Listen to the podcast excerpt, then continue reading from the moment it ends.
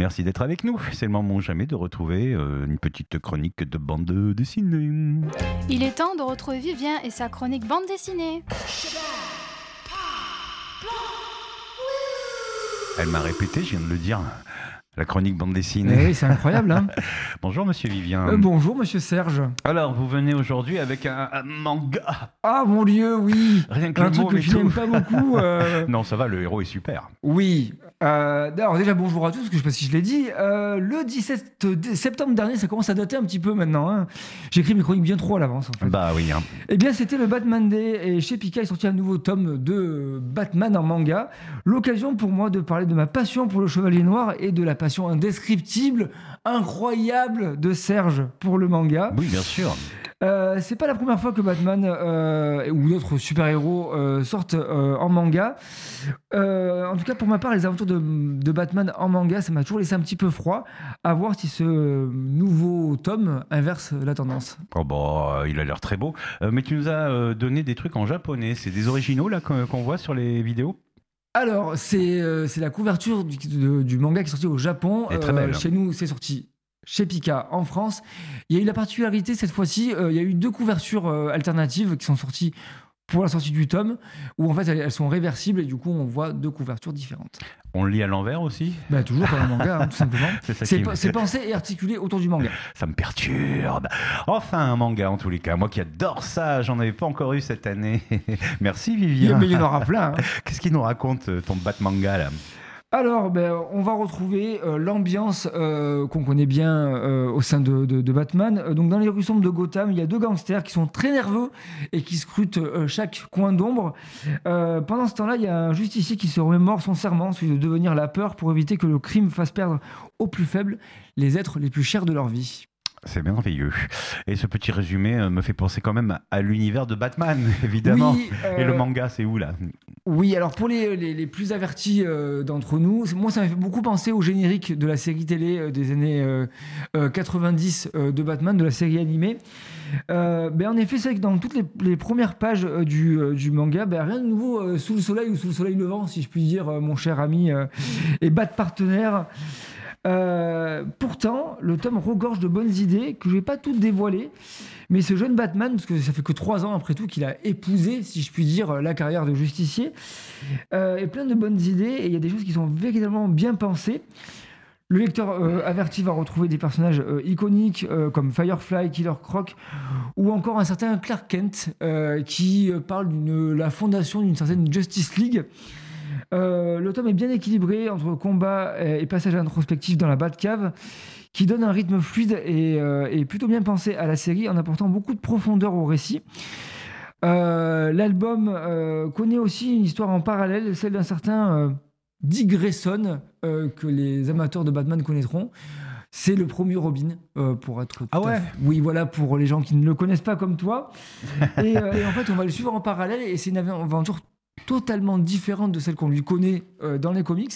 Et du coup, c'est plutôt intéressant. Et on va découvrir au fur et à mesure des pages d'autres personnages qu'on connaît bien.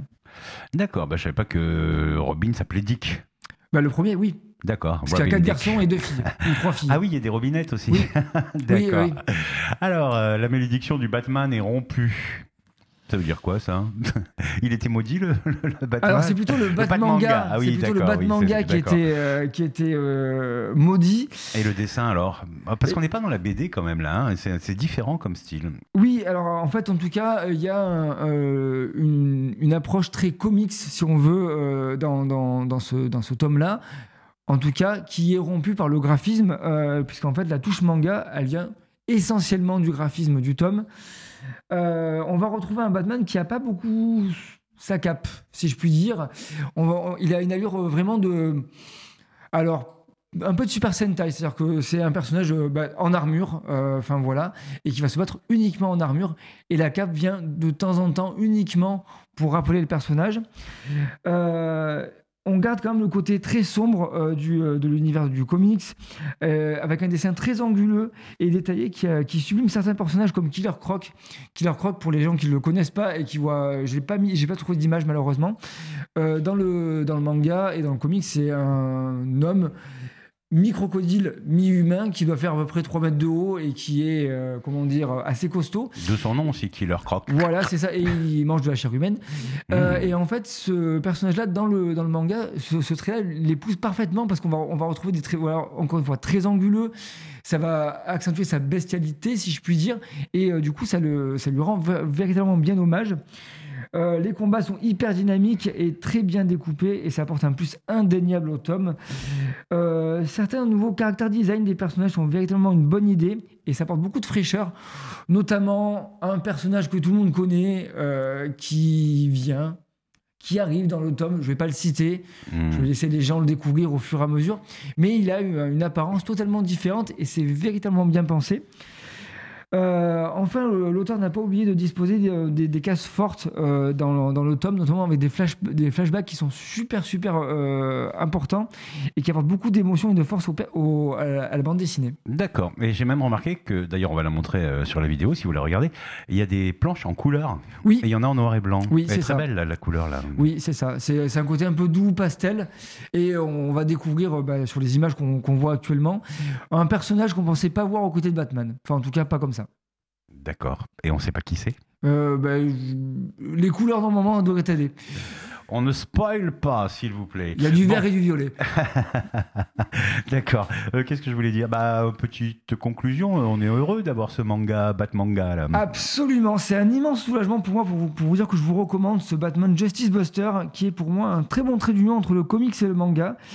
C'est pas un copier-coller, c'est pas une parodie, c'est plutôt un album euh, fait par les fans japonais du Chevalier Noir qui nous offre une copie soignée, pleine de promesses et véritablement, j'aurais pas mis un euro au début, je l'ai pris parce que ben, c'était le Batman Day et que pour avoir un tome offert, il fallait acheter euh, deux tomes de, Batman. Donc j'ai pris ce manga et un autre comics.